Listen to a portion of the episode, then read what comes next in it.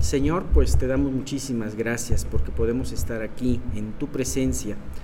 Gracias porque nos concedes este lugar, nos concedes esta bonita mañana y nos concedes este material para poder estudiar conforme a tu voluntad. Te quiero pedir de una manera muy especial que tu espíritu sea el que guíe en cada una de las enseñanzas. Y Padre, pues también te queremos pedir por los que no han podido todavía llegar para que puedan hacerlo pronto y los que se van a conectar no tengan ningún problema técnico para hacerlo. Te damos gracias por esto. Guarda a Miguel y a Patti. Y todo esto te lo pedimos en el nombre de tu Hijo Jesús. Amén. Bien. El Salmo 110, como lo habíamos visto, habla principalmente de nuestro Señor Jesús. Es uno de los salmos en los cuales el Nuevo Testamento da más referencia. Tiene más referencia en muchas cosas, lo hemos visto en, los evangelios, todas las referencias que habla. Eh, el mismo Jesús hace referencia a su deidad eh, en ese salmo. Y vemos cómo otras partes hablan mucho de este salmo. Tiene este salmo desde el principio eh, tiene esta parte muy importante. Es el Salmo 110, eh, en donde se nos dice, Jehová dijo a mi Señor, siéntate a mi diestra hasta que ponga a tus enemigos por estrado de mis pies. Y esta es una parte muy, muy importante. Jesús habla de esta referencia, ¿no? Dijo el Señor a mi Señor, ¿no? Y Ahora especialmente estamos viendo el punto central de este salmo, lo que yo les comentaba que era el meollo, la parte más importante, de una de las partes más importantes, en donde habla de Jesús como sacerdote, pero hablando de el orden de Melquisedec. Ya habíamos explicado mucho acerca de esta frase, cómo, dijo Dios, juró, eh, cómo dice este versículo. Vamos a, leer, a leerlo de nuevo. El versículo 4, estamos en el versículo 4, dice, juró Jehová y no se arrepentirá. Tú eres sacerdote para siempre según el orden de Melquisedec. Entonces habíamos visto la parte juró Jehová, hace un juramento, pero además lo dice, no se va a arrepentir de ese juramento. ¿Y cuál es el juramento? Tú eres sacerdote para siempre entonces habíamos visto muy importante un juramento por el cual no puede ser quebrantado y tenemos una firme promesa para nuestra alma. La segunda parte, eh, eres sacerdote para siempre. Ya habíamos visto en la primera parte del Salmo a Jesús en su calidad de gobernador. Ah, siéntate a mi diestra. Y habíamos visto la segunda parte, y estábamos viendo la segunda parte, como gobernador y como sacerdote. Ningún gobernante de Judá, ningún gobernante de Judá ni de Israel pudo cumplir esto, ni siquiera el mismo David. Nadie pudo ser sacerdote, eh, eh, eh, rey y sacerdote al mismo tiempo. Sin embargo, en la persona de Jesús podemos ver esta, esta situación. Ahora, podemos ver que Jesús era gobernante y se había cumplido la profecía a través del linaje de Judá, Judá, David y, este, y, Jesús. Pero ahora el sacerdocio, ¿cómo Dios pone en orden esta situación del sacerdocio? ¿Cómo podía ser Jesús sacerdote si no era descendiente de Aarón? Y, el sacerdocio aarónico era el establecido por Moisés en la ley.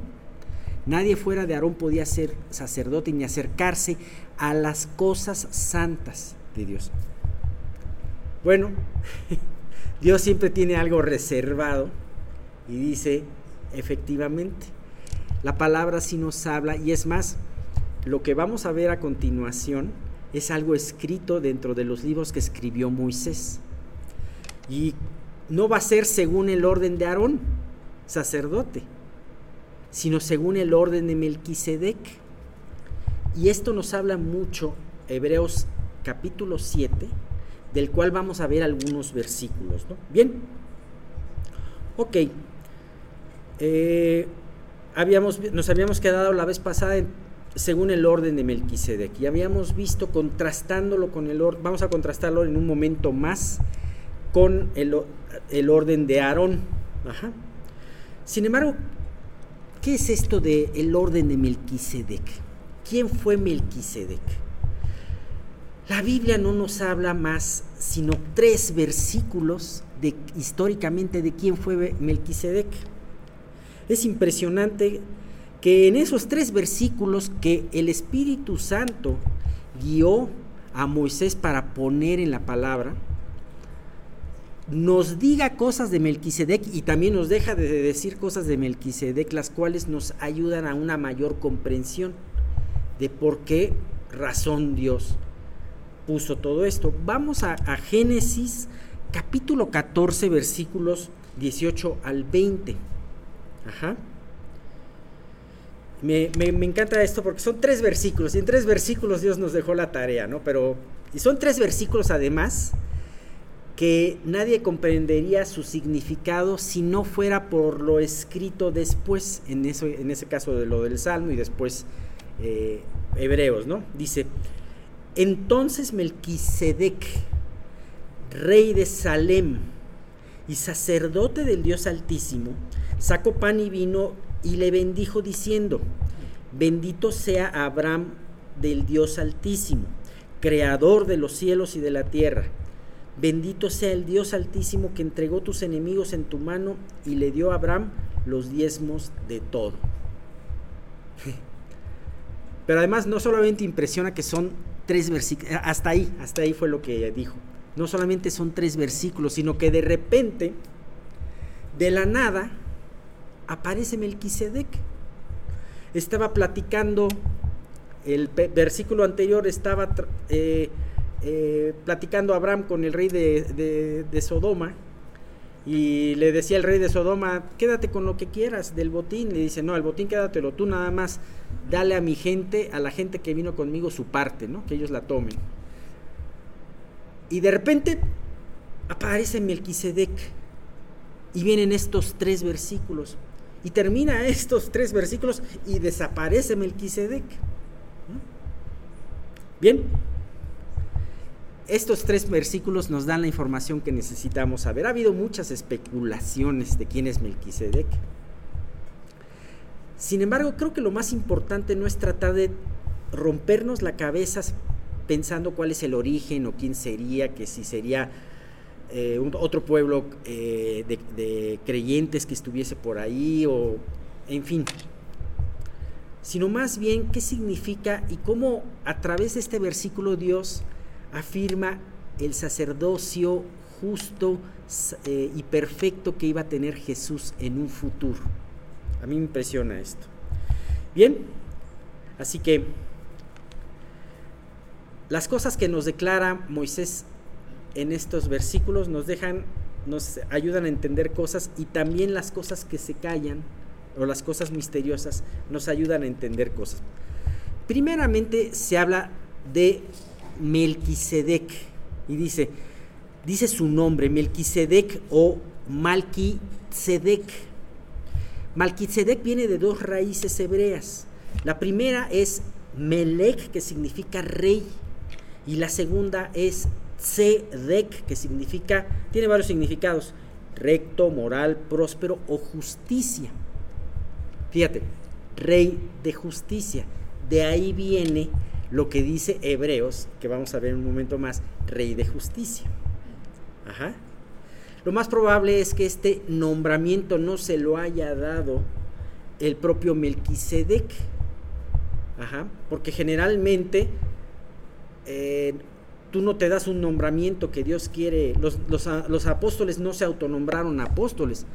Hoy en día hay muchos que se autonombran apóstoles y que no lo son pero sin embargo lo más importante y el nombramiento más importante es que alguien más te da, lo más, lo más probable es que este nombramiento se lo haya dado alguien más. Además de ser rey de justicia, habla de que es rey de la ciudad de Salem. Y lo más probable es que esta ciudad pudo haber sido, bueno, pudo haber sido alguna ciudad cananea o pudo haber sido la misma Jerusalén. Jerusalén se conoce en varios lugares, en varias partes de la palabra, como Salem. Ajá. Pero que eh, lo más importante de esto es que Salem viene de la palabra Shalom, lo cual significa paz. Entonces podemos concluir quién era este personaje. Melquisedec quiere decir rey de justicia, pero también, quiere, pero también habla de que es un rey de paz. Y esto nos habla de lo que sería este sacerdote eterno y perfecto que es Jesús. Hebreos 7.2. En Hebreos 7.2 nos dice, a quien, a quien asimismo dio Abraham los diezmos de todo, cuyo nombre significa rey de justicia, como lo acabamos de ver, y también rey de Salem, esto es rey de paz. Entonces queda muy claro esta parte, ¿no? Ahora viene la tercera palabra, que el, el tercer concepto que nos declara algo, pero también nos deja con muchas dudas. Fíjate, dice sacerdote del, entonces Melquisedec, rey de Salem, eh, sacerdote del Dios Altísimo sacerdote del Dios Altísimo.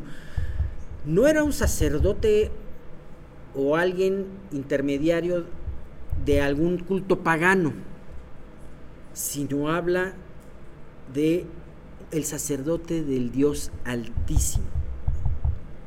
¿Sabes? ¿Quién, le, ¿Quién lo ordenó sacerdote de Dios Altísimo? No nos declara la palabra. ¿Cómo era que él conocía al Dios Altísimo. ¿Tuvo él descendientes a los cuales él le pasara su sacerdocio? No lo sabemos, eso está completamente oculto y sellado para nosotros. Sin embargo, de repente empieza, eh, de repente aparece Melquisedec, rey de justicia, rey de paz, sacerdote del Dios Altísimo. Y dices, pues sí, de repente apareció era una persona de gran, podríamos llamarlo envergadura o gran nivel, ¿no? Dice, eh, ahora, esto le da una similitud también a Jesús.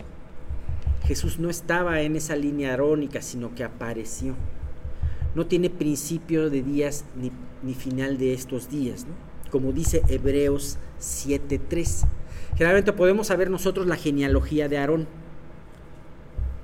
pero no podemos saber la genealogía de Melquisedec. Y aquí, eh, aquí viene algo muy importante. Hebreos 7.3 dice, sin padre, sin madre, sin genealogía, que no tiene, que ni tiene principio de días ni fin de vida, sino semejante al Hijo de Dios, permanece sacerdote para siempre. Bien, así sería como este personaje misterioso, sin genealogía, sin principio de fin, sin final de, sin final de días, así sería nuestro Señor Jesús. ¿Sabes cuál? ¿Sabías? Bueno, todos los evangelios traen un, bueno, todos excepto Marcos trae una genealogía. Lucas, Marco, eh, Mateo trae una genealogía, Lucas trae otra genealogía.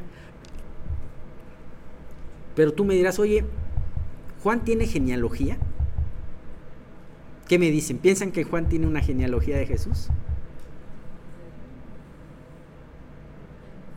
¿Sí? Juan tiene una genealogía. Y de hecho empieza con la genealogía. Es una genealogía, su verdadera genealogía dice. En el principio era el verbo. Y el verbo era con Dios. Y el verbo era Dios. En un versículo te dice el origen. El humano tenía que entender ciertos parámetros para saber que Jesús cumplía con las promesas. No es que haya sido necesario que todos ellos fueran sus, sus ascendientes, todos estos, Judá y todos estos reyes. Pero aquí te habla de que el Hijo de Dios ha sido para siempre. Bien, hay un siguiente detalle. Ah, hay un detalle. Dice, sacerdote del Dios Altísimo. ¿Tú sabías que en la palabra esta es la primera vez que se le da el título a Dios como altísimo. Antes de esta parte nunca se le había hablado como altísimo. Y esto habla al... porque además no solamente se le da este título, sino también eh, Melquisedec habla de Dios como el Dios altísimo. Y seguramente esto habrá impresionado a Abraham, porque inmediatamente después de eso Abraham, en los siguientes versículos, jura por el Dios altísimo. Y tú puedes ver el conocimiento tan personal e íntimo que tenía Melquisedec de Dios al hablarle como Dios altísimo. Y además tenía el conocimiento de sus planes porque identificó Melquisedec en Abraham como un siervo de Dios que estaba cumpliendo su voluntad, estaba cumpliendo la voluntad de Dios. Bien, un siguiente detalle. Sacó pan y vino. Eso no se conocía como una especie de, parte del ritual arónico, sino más bien como una especie de convivencia muy estrecha que tuvo Melquisedec con Abraham y que departieron un tiempo el pan y el vino. De alguna manera, también esto nos recuerda y nos da una imagen de nuestro Mesías compartiendo el pan y el vino con sus discípulos y celebrando el pan y el vino cada vez que la iglesia nos reunimos para hacer eso. Verdaderamente qué imagen tan hermosa y tan exacta de Jesús a través de la vida de Melquisedec. Bien, así que de toda esta información podemos concluir que Jesús cumplió perfectamente estas características de rey y sacerdote. Primeramente rey por parte del linaje de Judá y por otro lugar sacerdote por el orden de Melquisedec. Ahora, aquí podrían chocar dos órdenes. ¿Cuál era mayor? ¿El orden de Aarón o el orden de Melquisedec? Bueno, vamos a compararlo un poquito. Primeramente, el orden de Melquisedec era mayor. ¿Por qué? Primeramente, aquí en este Salmo 110 dice, juró Jehová y no se arrepentirá, tú eres sacerdote para siempre según el orden de Melquisedec. Hay un juramento y vaya qué juramento. Porque Aarón no fue no fue ordenado con un juramento, pero Jesús sí fue ordenado con este juramento del Melquisedec.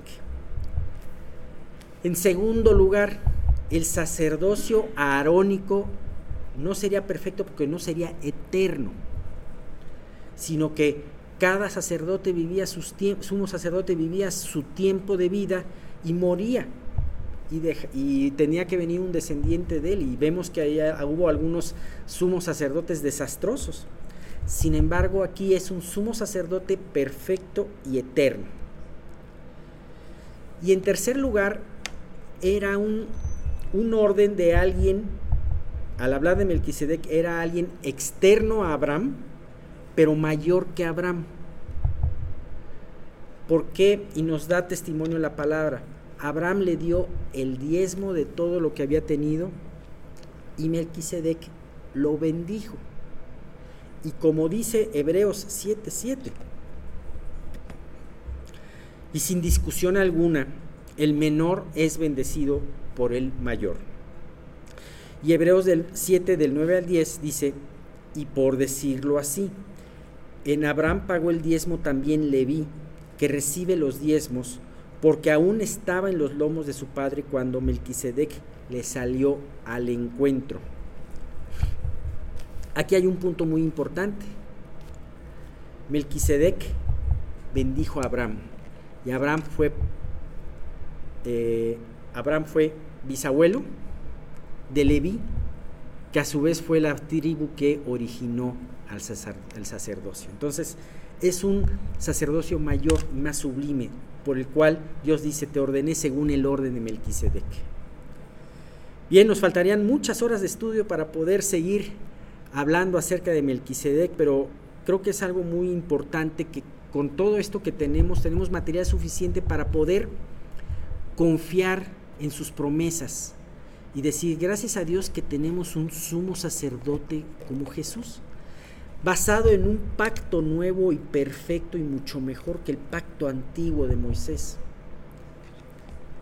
Hebreos 10, del 21 al 23 nos dice, y teniendo un gran sacerdote sobre la casa de Dios, acerquémonos con corazón sincero y en plena certidumbre de fe, purificados los corazones de mala conciencia y lavados los cuerpos con agua pura. Mantengamos firmes sin fluctuar la profesión de nuestra esperanza, porque fiel es el que prometió. Dios no necesitaría jurar, porque su palabra es ley.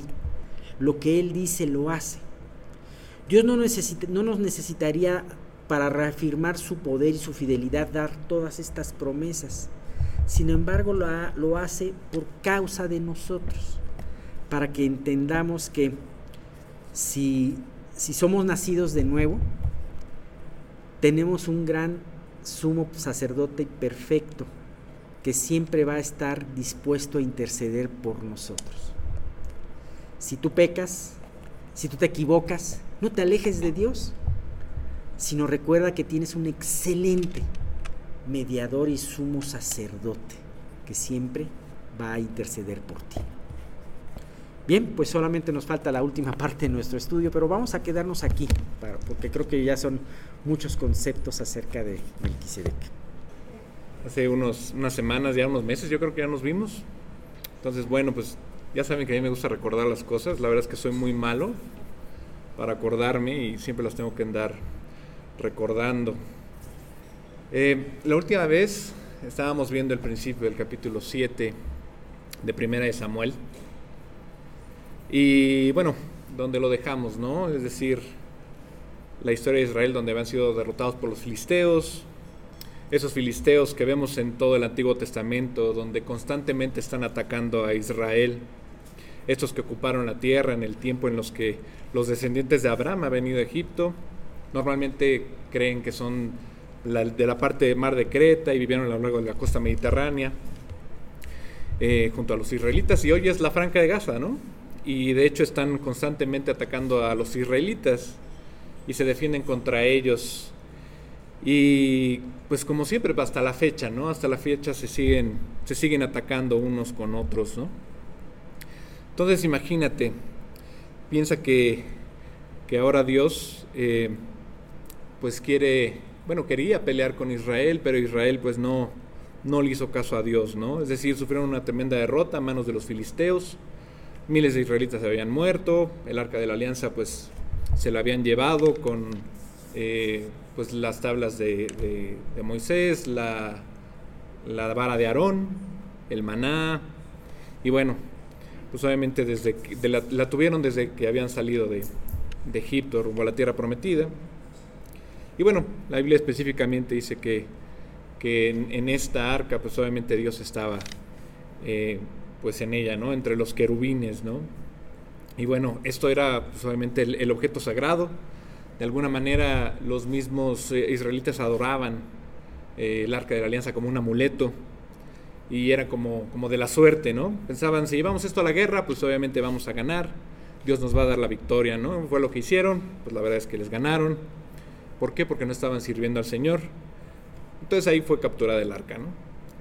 Eh, también hablamos de cómo los filisteos estaban afligidos al haber tomado el arca porque pues, habían, habían tenido obviamente una enfermedad Dios los afligió en sobremanera. Los filisteos devolvieron después el arca, la pusieron en una carreta, se acuerdan, con las vacas. Y bueno, llegó al territorio de Israel. Los mismos israelitas de lejos la habían visto. Van al arca felices, la tocan, la abren, muchos mueren. Eh, porque ven adentro en, que era un objeto sagrado. No se suponía que hicieran eso, no lo recordaban. Siempre lo olvidan. Por eso les decía que es bueno recordar. Así que Dios los castiga, pierden la vida y así tuvieron que aprender de nuevo otra lección. Que es decir, que no te metes con las cosas sagradas de Dios porque si las desobedeces, pues esta va a llevar mucha aflicción a tu espíritu. Ahora bien, ¿qué pasa en el capítulo 7? Bueno, pues eh, el, arca obviamente es eh, llevada a este lugar por, el, por Abinadab, bueno, a Abinadab, y comienza justamente el capítulo donde vienen, tomar el arca, se la llevan a Abinadab en la colina y bueno, consagran a Eleazar, que es su hijo, para guardar el arca del Señor. Y bueno, recordemos que había un tabernáculo, la tienda, donde era guardado el, donde era el arca. Eh, era un templo, básicamente antes de que se hiciera el, templo, se construyera el templo permanente de Jerusalén. Recuerdan que este tabernáculo estaba en Silo, en Silo donde estaba Elí, eh, pero no llevaron el arca ahí, los, los israelitas, ¿no? ¿Por qué?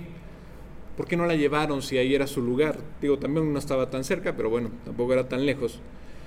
Pero seguramente porque tenían miedo de que otros murieran. Además, hay algo importante que pasa aquí. Elí, que era el sumo sacerdote, en este momento ya con sus dos hijos que eran los sacerdotes y que eran malvados, pues ya estaban muertos.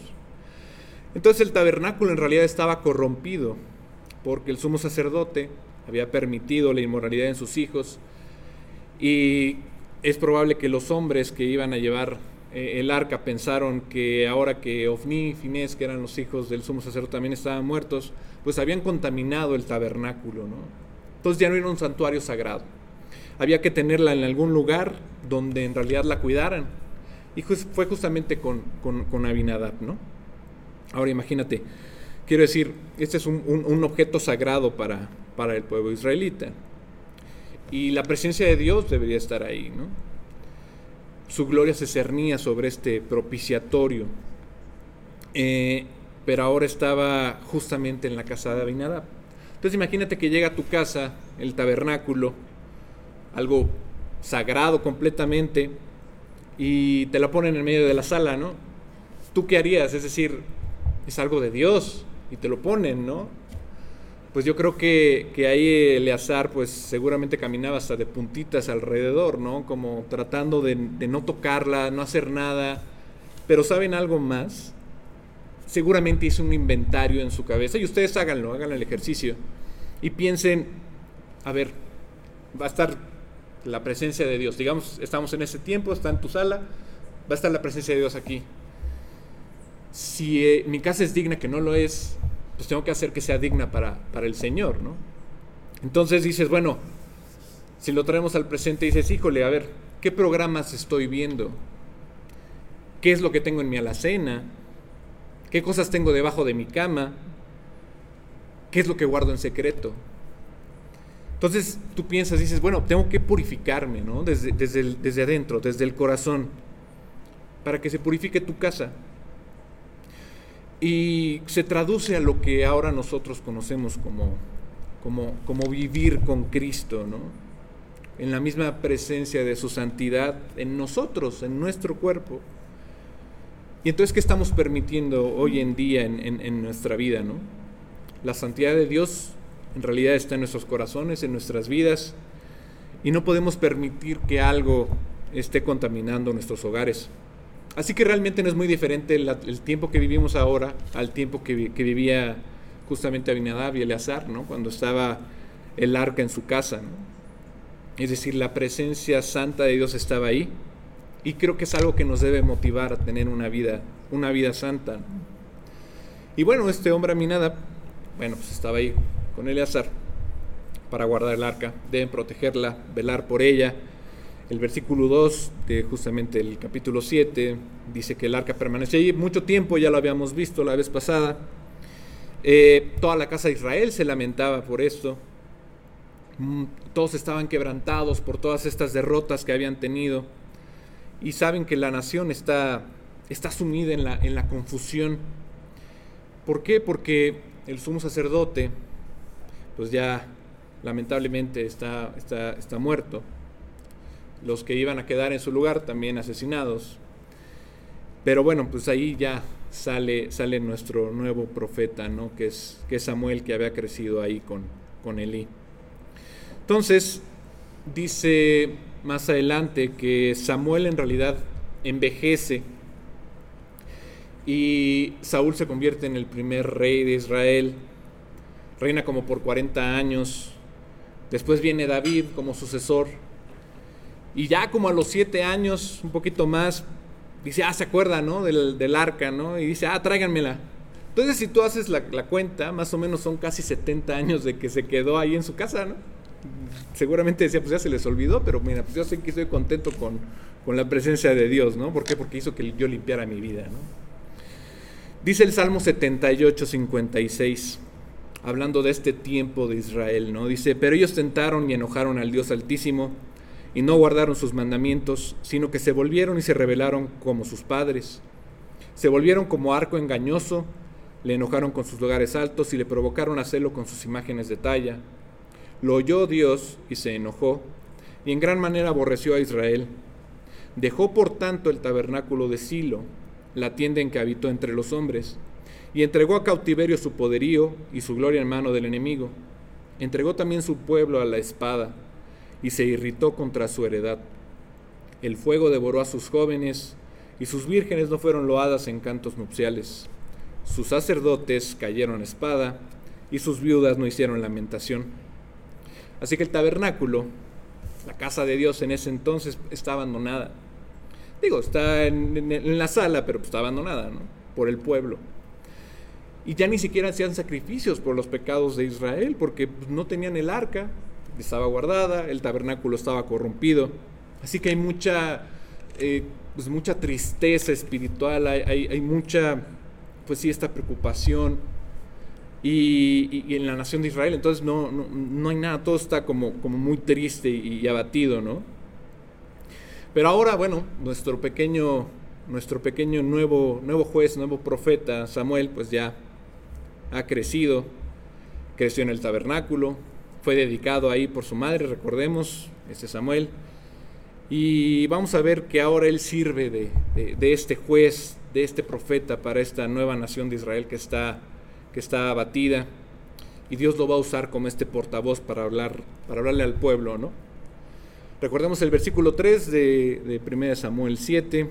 Habló Samuel a toda la casa de Israel diciendo, si de todo vuestro corazón os volvéis a Jehová, quitad los dioses ajenos y a Astarot entre vosotros, y preparad vuestro corazón a Jehová, y solo a él servid, y os librará de la mano de los filisteos.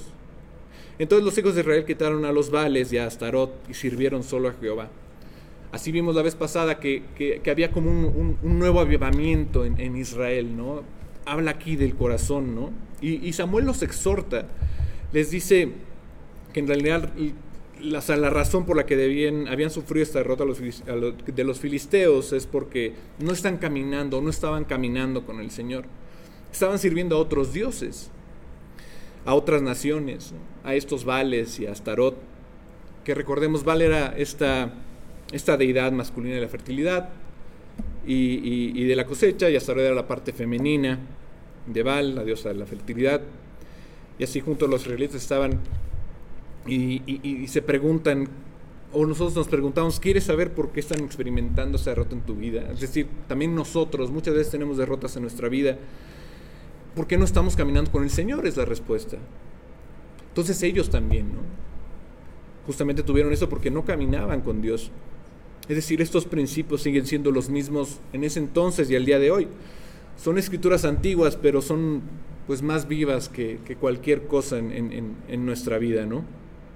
Si no caminamos con el Señor, entonces, ¿por qué debemos preguntarnos por qué Dios no me hace caso? ¿Por qué Dios no me ayuda? ¿Por qué hay dificultades en mi vida, no? Digo, la respuesta es lógica.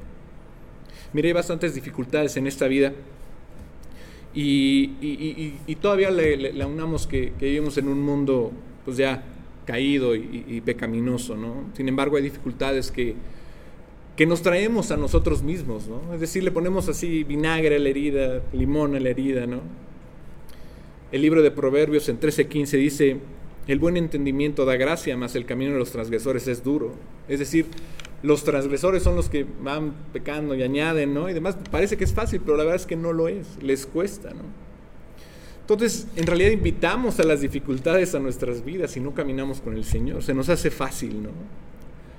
Ya hay suficientes dificultades en general. ¿Por qué tengo que añadirle más a mi vida, más, más peso si, si, ya, ya esta vida es dura, ¿no? Es difícil. Pues por mis propias malas decisiones. Las decisiones diarias, las que tomamos, podemos votar por Dios, pero no decidimos las malas. Entonces, ¿por qué les va mal? Bueno, porque subimos derrotas, ya saben por qué. No estamos caminando con el Señor. Israel tampoco lo hacía. Tenemos que deshacernos de estos falsos dioses porque no le estamos sirviendo a Dios realmente. Aparte, noten el énfasis que, le pone Samuel en, la escritura, ¿no? Dice, porque es, es en realidad el corazón. Eso lo dice, lo, leímos primero Samuel 7.3, ¿no? Básicamente, si vuelven al Señor con todo su corazón y entonces quitan los dioses extranjeros de entre ustedes y preparan sus corazones para el Señor y solo le sirven a Él, los librará de las manos de los filisteos. Es decir, ese es un asunto nuevamente del corazón, viene de aquí, todo viene de aquí. Y bueno, es para recordar también como dice Deuteronomio 12, ¿no? Del 1 al 4, donde dice, esos son los estatutos y decretos que cuidaréis de poner por obra en la tierra que Jehová, el Dios de tus padres, te ha dado para que tomes posesión de ella. Todos los días que vosotros viviréis sobre la tierra. Destruiréis enteramente todos los lugares donde las naciones que vosotros heredasteis sirvieron a sus dioses, sobre los montes altos y sobre los collados, y debajo de todo árbol frondoso Derribaréis sus altares y quebraréis sus estatuas, y sus imágenes de acera consumiréis con fuego, y destruiréis, las, esculturas de sus dioses, y raeréis su nombre de aquel lugar. No haréis así a Jehová vuestro Dios. Entonces Samuel básicamente le está diciendo, ¿qué es lo que ustedes están haciendo? Tienen que cortar, tienen que destruir, tienen que quemar estos falsos dioses. Esto es lo que nos dice y tenemos que escucharlo, ¿no? Las cosas que se interponen en nuestro camino con el Señor a menudo son cosas de nuestra propia carne, las cosas que sacamos diario de nosotros, ¿no? Pero no podemos negociar con ellas, tenemos que cortarlas de raíz, aunque sea lo más difícil, ¿no? ¿Por qué? Porque volvemos a ello. Le decía a Chilo antes del estudio que cada vez que, que, uno, y, seguramente eh, pues los, nuestros pastores más experimentados lo hacen, ¿no? Cada vez que preparan un estudio se enfrentan a Dios así directo, ¿no? Era como ir justamente al tabernáculo, ir a esta, esta fuente, al espejo de agua y verse a sí, mismo, ¿no? Y decir, ¿qué hago? O sea, estoy mal y pues le tienes que pedir perdón a Dios y demás. Entonces, Samuel les dice, o sea, tienen que dilear con estos ídolos, estos ídolos extranjeros, en sus propios corazones y en sus vidas, porque, porque viene de aquí. El versículo 5 dice, justamente en 1 Samuel 7. Y Samuel dijo, reunid a todo Israel en Mizpa, y yo oraré por vosotros a Jehová. El 6, y se reunieron en Mizpa y sacaron agua, y la derramaron delante de Jehová, y ayunaron aquel día, y dijeron allí, contra Jehová hemos pecado. Y juzgó Samuel a los hijos de Israel en Mizpa. Ahora, permítame esta, esta última frase que, que dice cuando los juzgó. A veces tendremos que pensar en, en, esta palabra de juzgar, pero no, en un mal sentido. Normalmente lo hacemos como, híjole, no me van a decir nada de esto, no me van a decir nada de aquello, ¿no? Así como el, mejor no me juzgues, ¿no? Ya sabes, como, como lamentándote, pero aquí la forma en la que lo dice es, es un juez, es decir, lo dice Samuel, lo dice sirviendo como, como en la justicia, es decir, eh, es, es, Samuel te lo dice como un líder. Eh, es decir, los está gobernando, los está aconsejando, los está corrigiendo, los está animando incluso, ¿no? Es decir, con, este amor que, Dios da. Entonces los reúne en Mispa y los exhorta de esta manera, ¿no? Y, noten lo que dice eh, la palabra, dice, derramaron agua delante del Señor. Eh, seguramente algunos sabrán lo que significa. Eh, es simplemente esta, esta, parte indicativa donde, donde tú derramas tu vida enfrente de Dios. Hay veces en las que uno está tan abatido que, que llega con Dios y, nada más quita todo lo que es en realidad. Quita la piel, quita la ropa, quita, quita, quita todas las defensas que uno tiene y le dice, Dios, mira, este soy yo. Me derramo mi corazón ante ti, mi oración ante ti para pedirte ayuda, ¿no? Entonces, justamente aquí están derramando esta agua, están derramando sus vidas delante de, Dios. Además también están ayunando, es decir, se está sirviendo este, estas palabras y confiesan incluso sus, pecados ¿no? como pueblo. Entonces es un buen modelo para nosotros, es decir, ¿cómo nos ponemos bien con Dios de nuevo? Pues justamente así, que no permitir todas estas cosas en, en nuestra carne, quitar los ídolos de nuestras vidas, derramando nuestro corazón ante Dios y caminar nuevamente con Él.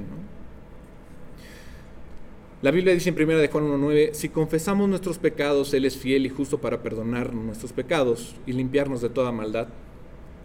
Lo que Dios quiere justamente también lo dice en Salmo 51.17, cuando dice, los sacrificios de Dios son el espíritu quebrantado, al corazón contrito y humillado, no despreciarás tú, oh Dios.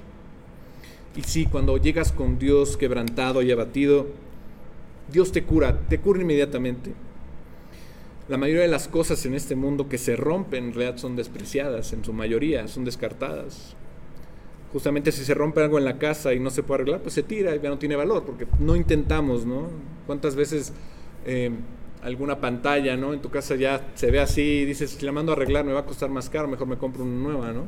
Digo, seguramente muchos tenemos aquí la, la, tele así con, con, la línea, ¿no? A la mitad. O que se va desconectando y demás, ¿no? Hay un, un canal de, Bueno, hay varios en YouTube que se llama algo como restauración. Y restauran cosas antiguas o que se encuentran, ¿no? Vi uno de, de, de un encendedor grande y o sea, parece que ya no tiene pues ninguna función y la persona que, lo tiene, con todo el cuidado del mundo, lo limpia, lo lija, le pone esto, lo desarma, eh, quita, hace cosas nuevas en piezas y demás, y, lo deja como nuevo, ¿no? Justamente para sí es, es, es el ejemplo que Dios nos da, es decir, las cosas rotas para Él son las más hermosas, porque llegamos sin nada. Y cuando estamos rotos ante Él es cuando realmente puede usarnos, perdonarnos y cambiar nuestras vidas. Y la gente la mayoría de las veces, nosotros mismos llegamos ante Él quebrantados, ayunando, orando, confesando nuestros pecados, diciendo, hemos pecado contra ti, Señor. Y aquí justamente Samuel juzga a los hijos de Israel porque se habían perdido. Y aquí en ese momento hay un pequeño avivamiento. ¿no? sé, tal vez se ha sentido así alguna vez, ¿no? Que de repente llegas así abatido con Dios, le demuestras todo, te perdona y dices, ahora sí, mañana voy con todo y pum, mañana otra vez te caes, ¿no? Pero mira, ahí está Dios, pero te levanta y te levanta una y otra vez. El versículo 7 de 1 Samuel 7 dice, cuando oyeron los filisteos que los hijos de Israel estaban reunidos en Mizpa, subieron los príncipes de los filisteos contra Israel. Y al oír esto, los hijos de Israel tuvieron temor de los filisteos. Recordemos que estos filisteos, otra vez, pues Dios los afligió, ¿no? Se llevaron el arca, eh, se llevaron, eh, eh, bueno, hubo una derrota monumental con Israel, pero cuando se llevan el arca, también como, como llevándose este amuleto, bueno, pues Dios les pone tumores, ¿no? En, en, algunos lados dicen que hasta hemorroides les había dado, ¿no? Entonces, por llevarse el arca de la alianza, pero bueno, luego pues ya no aguantaban, dicen, se los vamos a algodar a los israelitas, eh, Así que pasaron por esta molesta y terrible situación. Pero ahora, ¿qué quieren hacer? Quieren volver a atacarlos, ¿no? No están contentos. Eh, es decir, los vuelven a amenazar, quieren volver a atacarlos y los ven muy vulnerables, ¿no?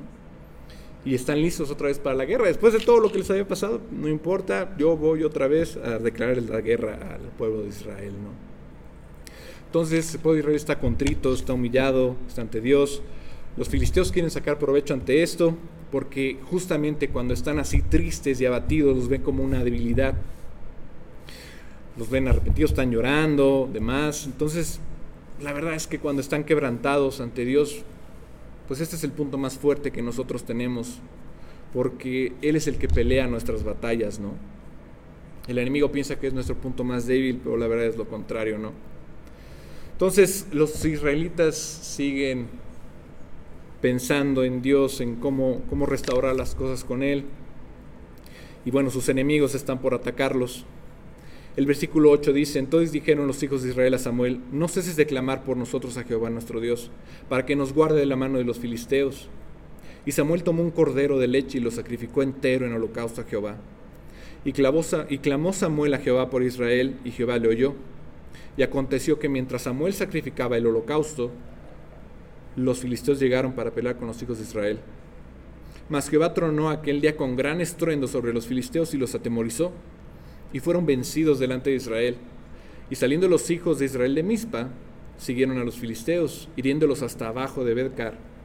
Tomó luego Samuel una piedra y la puso entre Mispa y Zen, y le puso por nombre Ebenezer, diciendo, hasta aquí nos ayudó Jehová.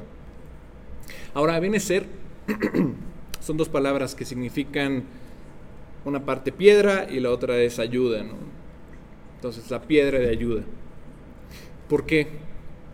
Todos tenemos esta tendencia a olvidar las cosas, ya se los dije desde el principio. Entonces Samuel lo que está haciendo es tratar de erigir un, pequeño recordatorio, un monumento a la fidelidad de Dios. No quería que los israelitas olvidaran lo que Dios había hecho ese día, así que esta pequeña piedra que pone sirvió para recordarles que Dios los ayudó en un tiempo de necesidad y lo llamó Ebenezer. Ahora, le decía a, Oscar antes de empezar, porque no me acordaba de los, de los himnos que había hoy, decía, oye, ¿cuál está hoy? Y ya me los mandó, ¿no? Y decía, ok, pero bueno, no me tocó. Pero hay algunas veces que le hemos cantado, digo, ahorita van a deleitarse con mi voz, pero es un himno clásico, no sé si la recuerdan, que se llama Fuente de la Vida Eterna. Y, ha habido momentos en los que la cantamos y, justamente eh, ahora que tenemos invitadas, hay en inglés justamente viene esta palabra, ebenecer. Algunos eh, justamente muy lectores seguramente van a decir, ah, Ebenezer Scrooge. No sé si se acuerdan de Ebenezer Scrooge, que era el del cuento de Navidad de Charles Dickens, ¿no? Que era el cascarrabias, que no quería la Navidad, ¿no? Bueno, no es ese Ebenezer, ¿verdad? Es eh, justamente una, un himno que justamente en la descripción fue escrito en 1758 por Robert Robinson. Él era un barbero, peluquero, justamente eso dice la descripción, que era más dado a la lectura que a la profesión de, de barbero. Y un domingo, justamente como hoy, mientras dice la descripción, disfrutaba de lo vano de la vida, fue llevado por el Espíritu a escuchar una predicación. La predicación la dio George eh, Whitefield, que es eh, uno de estos eh, iniciadores de, un movimiento en, Estados Unidos que venía desde Inglaterra, con los hermanos Wesley. Y hablaba sobre la ira venidera, sobre lo que te va a tocar en el futuro, a todos, ¿no? si no, no le hacíamos caso a Dios. Él dice que estuvo tres años en tinieblas y temores, y más o menos a sus 20 después de este estudio, encontró esta paz para con Dios y escribió esta canción. A ver si se acuerdan cómo va, que dice, a ver, ahí va, ¿eh? Fuente de la vida eterna y de toda bendición, ensalzar tu gracia tierna debe cada corazón. Ensalzar tu gracia tierna debe cada corazón, tu piedad inagotable, abundante en perdonar y así se sigue, ¿verdad? Ya no los voy a delitar con más. Pero hay una parte, justamente la que es en inglés, y si no aquí nuestras invitadas nos dirán que, que hablo medio mal, pero dice, Here I raise my Ebenezer, here by the great help I've come, and I hope by the good pleasure safely to arrive at home. Básicamente dice, aquí elevo mi Ebenezer, aquí por tu gran ayuda he venido, y espero por tu buena voluntad llegar sano y salvo a casa. El escritor del himno simplemente te estaba diciendo que siempre recuerdes la fidelidad de Dios en tu vida, que siempre recuerdes cuando te rescató, te libró y te ayudó. Él es mi piedra, saben que Él es mi roca, la piedra de mi ayuda. Y así lo estableció Samuel, para recordarle a la gente que el Señor los ayudó en ese instante cuando tenían a los enemigos al lado y ellos estaban derramando su corazón a Dios. El versículo 13 dice, así fueron sometidos los filisteos y no volvieron más a entrar en el territorio de Israel. Y la mano de Jehová estuvo contra los filisteos todos los días de Samuel. Y fueron restituidas a los hijos de Israel las ciudades de los filisteos que habían tomado a los israelitas, desde Cron hasta Gad, e Israel libró su territorio de manos de los filisteos y hubo paz entre Israel y el amorreo. Las palabras restituidas y también la palabra libró y también la palabra paz en el versículo son eh, hermosas, ¿no? Porque justamente nos pinta el, cuadro, ¿no? De lo que sucede cuando nos ponemos bien con Dios. Es decir, abandonamos nuestros pecados, los entregamos, abandonamos nuestros ídolos, los destruimos y las cosas que interfieren en nuestro caminar con el Señor las ponemos a un lado. Es lo que sucede cuando confesamos nuestros pecados y nos reconciliamos con Dios, quien viene en nuestra ayuda día con día, siempre y cuando tú se lo entregues, y cuando Él nos restaura, nos libra y nos llena justamente de, de paz. Cuando nos rebelamos contra Él, en realidad invitamos a nuestra vida las dificultades extras, ¿no? No tendríamos por qué hacerlo, pero lo hacemos. Cuando confesamos nuestro pecado y nos reconciliamos con Él, Él lucha por nosotros y encuentra esa, bueno, encontramos esta maravillosa restitución y liberación y la paz que el solo puede traer, ¿no? El versículo 15 dice, y juzgó Samuel a Israel todo el tiempo que vivió, y todos los años iba y daba la vuelta a Bethel, a Gilgal y a Mizpa, y juzgaba a Israel en todos estos lugares. Al final del versículo dice, Samuel juzgó a Israel todo el tiempo que vivió. Así que los gobernó, los guió, y, algo que a mí me gustó fue que cada año hacía su circuito de Beth, de Beth a Gilgal y a Mizpa, y juzgaba a Israel en todos esos lugares, ¿no? Así haciendo su, su rondín, como un vigilante, ¿no? Todo el tiempo, ¿no? Y checaba.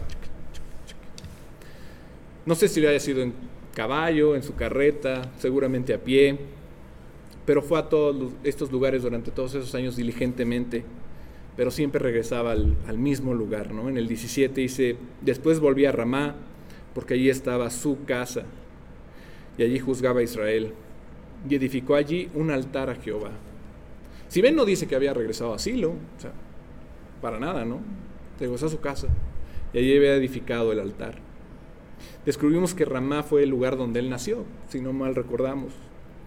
Así que él regresa a este lugar, él viaja alrededor y bueno, él lidera, él gobierna, él juzga, guía de esta manera, pero siempre regresa a su casa.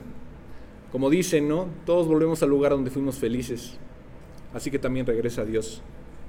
Salmos 4.7 dice, tú diste alegría a mi corazón. Mayor que la de ellos cuando abundaba su grano y su mosto. Entonces Salmos 4.7 nos dice que justamente donde era feliz, ahí regresaba. Si nos vamos, si todavía tenemos tiempo, a ver. ¿Todavía tenemos chance? Bueno. Si nos vamos al octavo, justamente cuando Israel pide rey, aconteció que, dice el 8.1, aconteció que, habiendo Samuel envejecido, puso, puso, a sus hijos por jueces sobre Israel. Y el nombre de su hijo primogénito fue Joel, y el nombre del segundo Abías, y eran jueces en Berseba. Pero no anduvieron los hijos por los caminos de su padre. Antes se volvieron tras la avaricia, dejándose sobornar y pervirtiendo el derecho. Punto y aparte, ahora quiero que vean esto. Samuel fue traído al tabernáculo por su madre cuando pues, era un niño.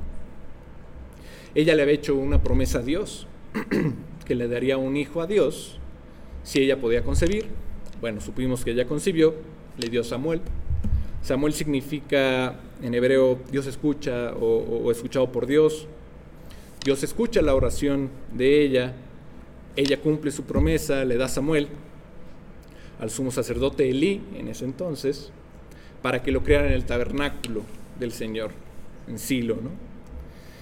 Y Elí, aunque la Biblia no dice que era un hombre malvado, porque era, era un juez, era el, juez de, Dios, el, sacerdote de Israel, dice que sus hijos eran los malvados, Ofni y Finés. Pero en el caso de Eli, él nunca interfirió con, los planes de sus hijos, como lo habíamos visto hace pues ya un año, ¿no? Y por eso Elí era culpable. Nunca le puso el freno a sus hijos. Samuel, sin embargo, creció viendo esto, o sea, creció viendo a Elí y viendo a los hijos de Elí. Y ahora él, que ya es grande, pues vio que, en realidad Elí nunca interfirió con esto, nunca lo refrenó, no los disciplinó como debía, así que Elí fue responsable de las acciones de su hijo. Pero aquí es diferente. Samuel, de Samuel no se dice eh, acerca del cuidado que tuvo con sus hijos, no dice que les haya puesto un alto, no dice que pasó por alto sus pecados, solo dice que sus hijos no caminaron en sus caminos. Entonces, aquí quiero que, vean la otra perspectiva, es decir, solo dice que sus hijos no caminaron sus caminos, es decir, se desviaron por la avaricia, por las ganancias deshonestas, aceptaron sobornos y permitieron el derecho a justicia. ¿Por qué se menciona esto? Porque no hay ninguna indicación de que Samuel, a diferencia de Elí, hiciera algo malo en la crianza de sus hijos. ¿A qué me refiero? Que los niños tienen voluntades propias también. Todos tenemos el libre albedrío, todos tenemos que escoger. Y a veces puedes hacer lo mejor que tú puedes como, como padre. Y aunque tú lo hagas y trates de ser perfecto, pues en realidad ellos tal vez no puedan seguir tus caminos, no quieran seguirlos, ¿no? Tal vez trates de vivir por ellos, pero tal vez su voluntad no va de acuerdo. Entonces tú sabes, a la gente pues, se siente culpable si sus hijos terminan mal, crecen mal y van en una dirección diferente a la que tú querías. Y te lo digo, yo no soy padre, pero ustedes los que son padres y ven a sus hijos crecer así, les rompen el corazón. Y muchos de, los padres en realidad se van echando la culpa porque cometen errores. Todos cometemos errores. No necesitas ser padre para cometerlos. El único padre perfecto y que es la excepción a la regla es Dios. Y tú puedes hacer lo mejor que puedas. Y aún así, pues no todos tienen esa, esa voluntad, así que tomarán sus propias decisiones. Algunos hijos adultos tal vez no sigan esos caminos del Señor y sí, tal vez sea demasiado desgarrador. Pero el corazón de los hijos pues también tiene, tiene sus, propias decisiones. ¿no? Samuel siendo profeta amaba al Señor y vivía para él, pero no pudo cambiar el corazón de sus hijos. Imagínate, o sea, Samuel, ¿no? Samuel el profeta, Samuel el juez, Samuel el gobernante, Samuel el guía, el que los exhortaba, no pudo cambiar a sus hijos. Ellos escogieron una, una manera diferente de vivir. El versículo 4 Aquí es donde, a partir de este punto, puedes notar conmigo que los israelitas van a pedir algo, van a pedir un rey, como dice el título. Y lo más curioso es que no les gusta que Samuel sea juez. No les gusta o no les gustó que sus hijos, imagínate el ejemplo de los hijos de Samuel, no les gustó que sus hijos de Samuel fueran jueces tampoco sobre ellos. No les gustó esa forma de liderazgo. ¿Por qué? Pues veían las ganancias deshonestas, que hacían esto, que hacían aquello. Pues no les gustaba, ¿no? ¿Y quién era el responsable? Ah, Samuel. Aunque Samuel haya vivido bien, sus hijos no. Y el versículo 4 dice, entonces todos los ancianos de Israel se juntaron y vinieron a Ramá para ver a Samuel. Y le dijeron, he aquí tú has envejecido y tus hijos no andan en tus caminos, por tanto, constituyenos ahora un rey que nos juzgue como tienen todas las naciones. Prácticamente le dijeron, el futuro es hoy, viejo. No es una gran manera de, presentar al, de presentarse con el profeta, y juez de Dios, pero le dijeron, mira, mira viejo, eres viejo. Y tus hijos no andan como tú andabas. Entonces te pedimos de favor que nos hagas un rey. Danos un rey para que nos juzgue como todas las demás naciones. Y bueno, subraya esto, ¿no? Como todas las demás naciones. ¿Por qué? Están decidiendo en este momento una forma de gobierno nueva. Y la realidad es que ellos tienen tienen un rey. No es terrenal, es Dios, pero a ellos no les gusta el representante de Dios en la tierra, no les gusta el siervo de Dios, que es Samuel. Y como Samuel ya era grande, ya se iba a retirar, y sus hijos no eran los más adeptos, pues no les gustaba. Entonces, ¿qué es lo que quieren? Quieren un rey como todas las demás naciones. Quieren ser gobernados como otros son gobernados.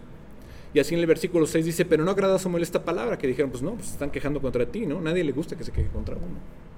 Danos un rey que nos juzgue, que Samuel oró, y Samuel oró a Jehová.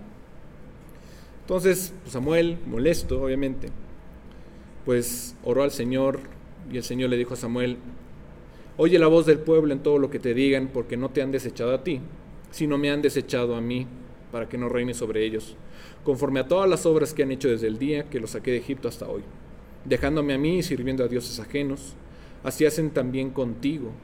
Ahora pues, oye su voz, mas protesta solemnemente contra ellos y muéstrales cómo les tratará el rey que reinará sobre ellos. Le dijo, puedes protestar, ¿eh? o sea, vale la pena, ¿no? Entonces está diciendo básicamente eso, Samuel no te lo tomes a pecho, no han venido por ti, es por mí, sí, ya te vas a retirar. Eh, y quieren ser juzgados como los demás, quieren ser juzgados como rey, como las demás naciones.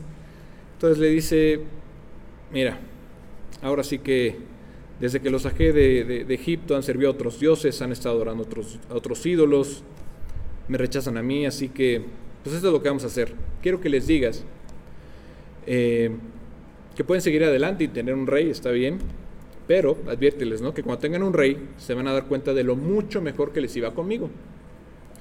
Ya sabes que todos los que que todos podemos pensar que, que, siempre es mejor allá, ¿no? Siempre pensamos en eso, ¿no? Cuando eh, Israel había salido de Egipto decía, uy, no, es que en Egipto nos la pasábamos súper bien, ¿no? Es que en Egipto, ¿no? La fruta, la carne, todo, ¿no? Increíble, ¿no? Aquí es igual, ¿no? Siempre dices, ah, el pasto es más verde allá adelante. Pero pues no. Luego nos damos cuenta de que no es así y de que estábamos mejor antes. Nadie sabe lo que tiene hasta que lo ve perdido en realidad. Pero no lo sabemos. Pero bueno, con esas personas, el pueblo de Israel, pues nos vemos reflejados también nosotros, ¿no? Entonces le dice Samuel al pueblo, pueden tener un rey, pero los voy a prevenir, ¿no? Dice el 10, y refirió Samuel todas las palabras de Jehová al pueblo que le había pedido rey. así que Samuel dijo todo esto. Y dice, así será el rey que reinará sobre vosotros. Tomará vuestros hijos y los, pondrá, los pondrá en sus carros y en sus gentes de caballo, para que corran delante de su carro, y nombrará para sí jefes de miles y jefes de cincuentenas. Los pondrá a sí mismo que aren sus campos y siguen sus mieses, y que hagan sus armas de guerra y los pertrechos de sus carros. Bien, eso es lo primero que iba a tomar el rey, ¿no? ¿Qué se va a llamar? Pues se va a, tomar, va a llevarse a sus hijos. Eh, también van a estar un ejército. También van a estar capitanes. También van a estar hombres que peleen. Obviamente el ejército. Pero bueno, quieres un, un rey terrenal, ¿verdad, Israel? Bueno, está bien, pues van a tener que hacer servicio militar. Entonces van a ser reclutados. Y bueno, pues prepárate, ¿no? Porque no es lo único, ¿no? Van a correr enfrente de los carros, tal vez los atropellen eh, van a estar haciendo armas también, van a cocinar, van a estar en los campos. El 13 dice, tomará también a vuestras hijas para que sean perfumadoras, cocineras y amasadoras. Asimismo tomará lo mejor de vuestras, de vuestras tierras, de vuestras viñas y de vuestros olivares, y los dará a sus siervos. Bueno, pues también el rey necesita un palacio y el rey necesita gente que trabaja en el palacio y necesita funcionarios y necesita personal, si no, eh, también van a estar a, sus hijas, ¿no? Que hagan todo esto, pan y perfumes. El nuevo gobierno, pues saben que exige, ¿no? Y les va a exigir sus viñedos y olivares y sirvientes. El versículo 15 dice, diezmará vuestro grano y vuestras viñas para dar a sus oficiales de sus siervos, tomará vuestros siervos y vuestras siervas, vuestros mejores jóvenes y vuestros asnos, y con ellos hará sus obras. Diezmará también vuestros rebaños y seréis sus siervos. Entonces, pues sí, es como hacerle la declaración al SAT, ¿no? Bueno, pues IVA y ISR y esto aquí no iba y tengo que refacturar y impuestos, impuestos, impuestos, ¿no? Entonces va a grabar todo y se va a llevar todo. El 18 dice, clamaréis aquel día a causa de vuestro rey que os habréis elegido, mas Jehová no os responderán aquel día. Entonces lees el capítulo y de verdad sientes cómo, hasta el gobierno te, empieza a quitar cosas, ¿no? Y dices, bueno, pues hasta la fecha, ¿no? Y piensas, bueno, está bien, si me quita, bueno, pues me va a defender, ¿no? Va a haber una causa común por nosotros, va a pelear por el bienestar común, vamos a tener calles, vamos a tener agua, vamos a tener luz. Y oh sorpresa, ¿no? El gobierno nada más toma y toma y toma y, y dices, bueno, esto Dios lo puso, no, Dios no lo puso, tú lo quisiste. Y los parámetros divinos de Dios son muy diferentes a los que tienen los gobiernos humanos. ¿no? Sí, Dios permite que, que, los gobernantes que estén, pues estén en el poder, pero están rebasando realmente lo que Dios quería también. ¿no? Entonces piensas, Dios no nos escucha, porque en realidad el gobierno no era la respuesta. Todos pensamos, no, sí, el gasto del gobierno, sí, tiene que poner aquí cosas y demás, y nos tiene que dar nuestra pensión, y esta otra pensión, y la beca, y todo, pues no. La verdad es que no es así, ¿no? No debe sorprendernos hoy en día, desde entonces habían pedido esto los israelitas, ¿no?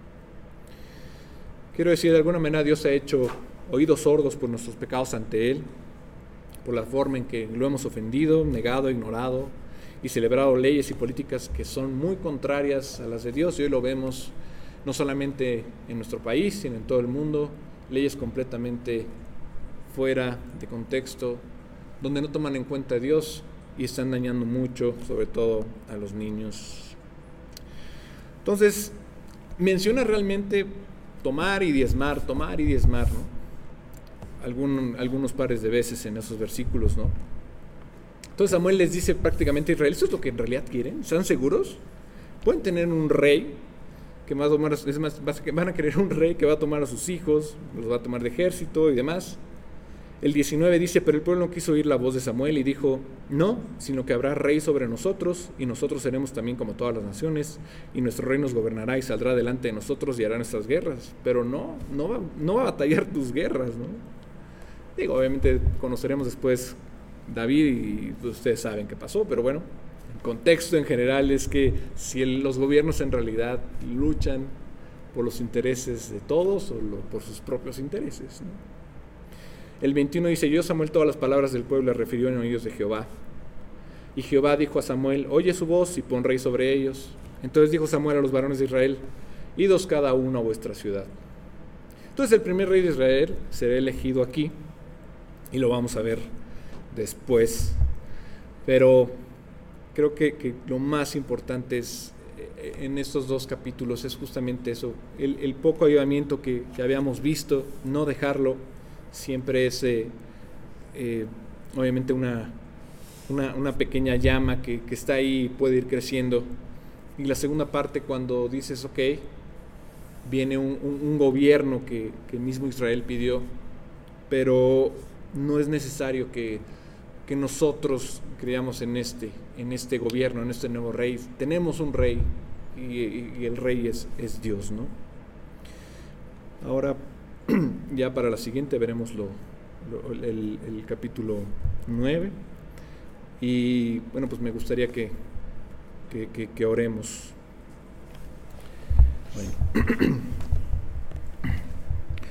Señor, gracias por tu palabra, gracias por recordar, recordarnos cuántas veces nosotros también nos llegamos a, a perder con el mundo en lugar de, de ir contigo. Señor, te pedimos que Pongas en nuestro corazón no servir a otros dioses, a otros reyes, no hacer ídolos de nada, sino ir contigo y que tú seas nuestra única devoción. Te pedimos, Señor, que pues tú nos protejas con tu misericordia, con tu amor, eh, que nos lleves de vuelta una y otra vez a tu tabernáculo, Padre, que nuestro corazón también se derrame como los israelitas le hicieron en Mispa, que perdone nuestros pecados, Padre, y cambie nuestros corazones.